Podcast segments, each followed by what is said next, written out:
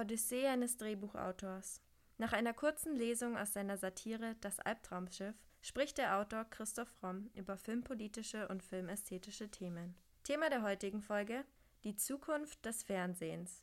Preise, Pech und Pannen. Conny hatte eine weitere schlechte Nachricht für Grohl. Sie erhielten den Grimme-Preis. Und natürlich musste Held mit auf diese Veranstaltung, denn er wurde gemeinsam mit Conny als innovativer Produzent geehrt. Conny bestand darauf, dass sein Schneider Maß nahm, während Held erschöpft seinen Kaffee kippte. Der Grimme-Preis wurde in einem Bau verliehen, der Krohl entfernt an seine Schule erinnerte. Er war erfreulich schlicht, bis auf die Menschen, die ihn bevölkerten. Die Journalisten stürzten sich auf Annette Selmar und Puch, und so hatte Krohl ausgiebig Gelegenheit, sich in Ruhe umzusehen, denn für den Autor interessierte sich wie gewöhnlich keine Sau. Krohl hatte sich immer gewünscht, einen Preis zu bekommen. Aber jetzt, als ein Anzug und Fliege den dritten Rundgang durch die noch mäßig bevölkerten Gänge machte, fühlte er nur absolute Leere. Während er das dritte Mal die Menschentraube umrundete, die sich um Puch und die Selmau gebildet hatte, hörte er die immer gleichen Worthülsen, in die ihr Film während der letzten Wochen gehüllt worden war. Meisterwerk, Fernsehen neu erfunden, Shakespeare-Dramaturgie und Trash, Morricone und Bach. Irgendjemand verglich Puchs Bildsprache mit Picasso. Es war gespenstisch, wie virtuos Puch das deutsche Feuilleton instrumentalisierte. Alle waren selig in der Überzeugung, aus Kunst noch mehr Kunst erschaffen zu haben. Krohl hätte gerne dazugehört. Aber wie meistens war es die Rolle des Autors, wie ein einsamer Trabant um das von ihm geschaffene Kunstwerk zu kreisen. Seine Füße schmerzten. Irgendwann wurde er auf eine Bühne gezerrt und bekam einen Silberwürfel überreicht, der wie das missglückte Gesellenstück eines Zerspannungsmechanikers aussah. Conny hielt eine Laudatio auf seine Mitarbeiter und natürlich auch auf sich selbst, die exakt aus denselben Worthülsen bestand, die Puch vorher den Journalisten diktiert hatte. Dann geschah das Wunder. Held, der bisher im Maßanzug wie ein Gartenzwerg im dunkelgrauen Korsett herumgestanden war, wollte etwas sagen. Conny konnte es auf der Bühne und verlaufenden Kameras nicht verhindern, da das Publikum lautstark nach der Ansprache des ausführenden Produzenten verlangte, der sich bisher mit keinem Wort zu seiner Produktion geäußert hatte. Held trat vor die Mikrofone. Seine Hände spielten mit dem Silberwürfel, den auch er erhalten hatte. Dann sagte er Ich hatte gehofft, meine Laufbahn ohne Preis zu beenden. Diese Hoffnung haben sie heute zerstört. Gelächter, Tusch, der ungezwungene Teil des Abends durfte beginnen. Alles war vorbei, bevor irgendetwas begonnen hatte. Grohl fühlte eine unendliche Müdigkeit. Der Erfolg machte ihn noch müder als der Misserfolg. Jahrelang war dieser Chimäre nachgejagt, jetzt, da sie sich erfüllt hatte, fühlte er ganz deutlich, es war alles umsonst gewesen.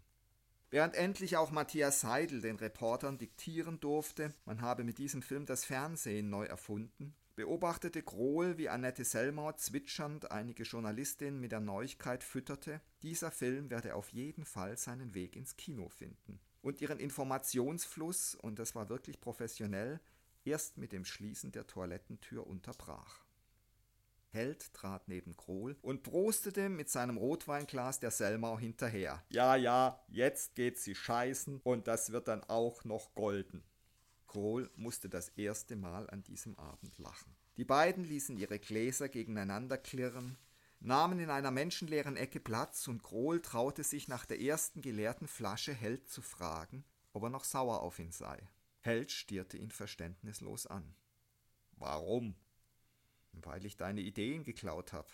Held winkte mit einer Handbewegung ab und gleichzeitig der Bedienung zwecks weiterem Rotwein Nachschub zu. Ach, völlig egal. Er blinzelte Krohl zu. Du bist meine Geheimwaffe. Krohl schluckte. Er wusste, jetzt kam ein Punch.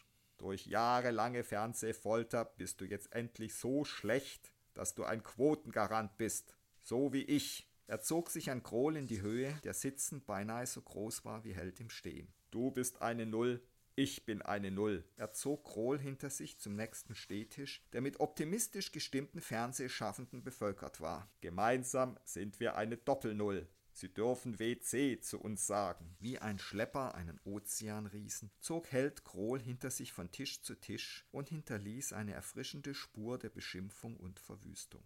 Die meisten lachten, vor allem, da Conny den Mantel der Eulenspiegelei über Helds Kommentare breitete. Der Held ist mein Maskottchen.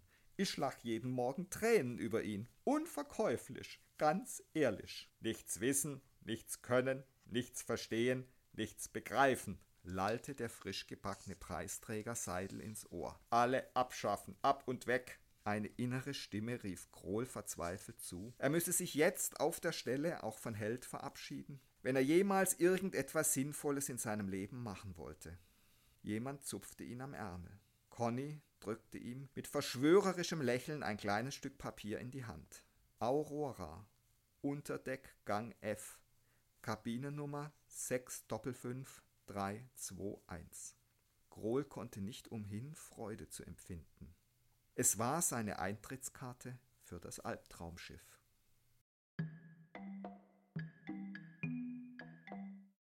Gibt es denn wirklich so ein Albtraumschiff wie das, mit dem du hier endest?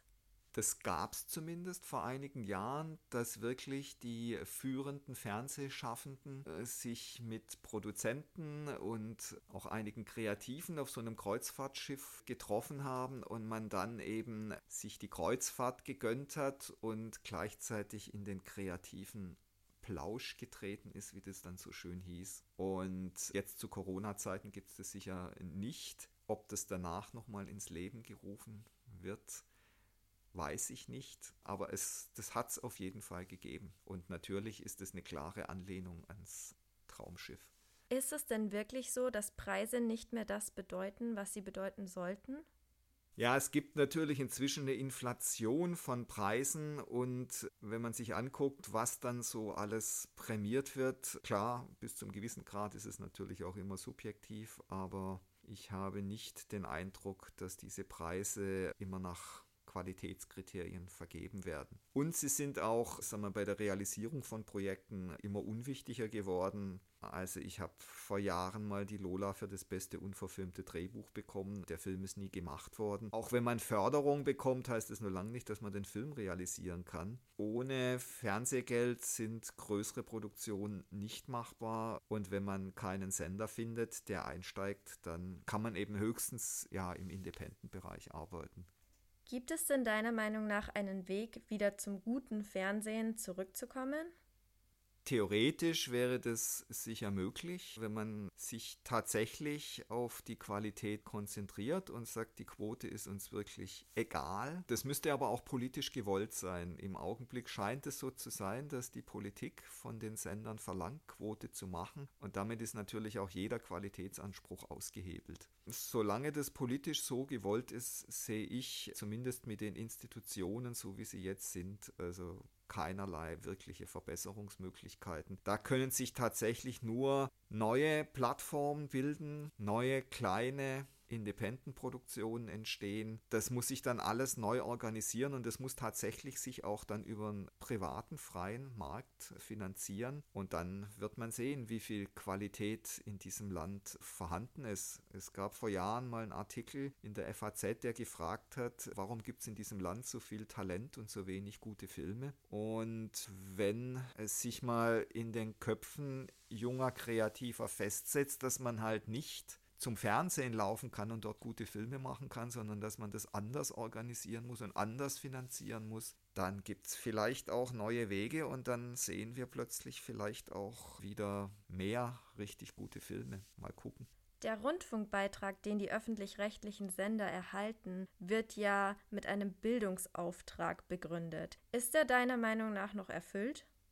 Also ich denke, da muss man ganz klar unterscheiden zwischen dem Nachrichtenfernsehen, einigen politischen Magazinen, die wirklich gut sind, auch einigen Dokumentationen, die durchaus Qualität haben, und den allermeisten fiktionalen Sendungen, Unterhaltungssendungen, die diesen Bildungsauftrag also mit Sicherheit nicht mehr erfüllen. Man muss in der Diskussion wirklich aufpassen, dass man eben nicht ungewollt die Arbeit für die AfD macht, weil ein Fernsehen, wie es sich die AfD vorstellt, wäre natürlich die absolute Hölle. Das heißt, man muss das, was gut ist, erhalten und das, was sage ich mal, weniger gut ist, dann vielleicht doch auf eine, auf eine Plattform stellen, wo jeder, der das möchte, es sich angucken kann. Ich meine, in einer Demokratie gibt es natürlich auch immer das Recht auf Dummheit und auch das Recht auf dumme Unterhaltung. Und das, das muss man den Leuten auch gönnen. Aber warum zum Beispiel jede Menge Leute, die das eigentlich nicht mehr angucken und auch nicht sehen wollen, dafür bezahlen sollen, das ist natürlich in keinster Weise einzusehen. Und es wird auch auf die Dauer nicht gut gehen. Es gibt wahnsinnig viele intelligente Menschen in diesem Land, die sich seit Jahren restlos vom öffentlich-rechtlichen Fernsehen verabschiedet haben und irgendwann werden die das auch nicht mehr bezahlen. Und ich kann nur dazu raten, da rechtzeitig eine vernünftige Lösung zu finden, bevor dann vielleicht eine unvernünftige Radikallösung erzwungen wird. Wurde der Bildungsauftrag denn deiner Meinung nach früher besser erfüllt? Also das deutsche Fernsehen war insgesamt nie gut. Also ich kann mich da jedenfalls nicht dran erinnern, dass man gesagt hat, das Fernsehen ist toll.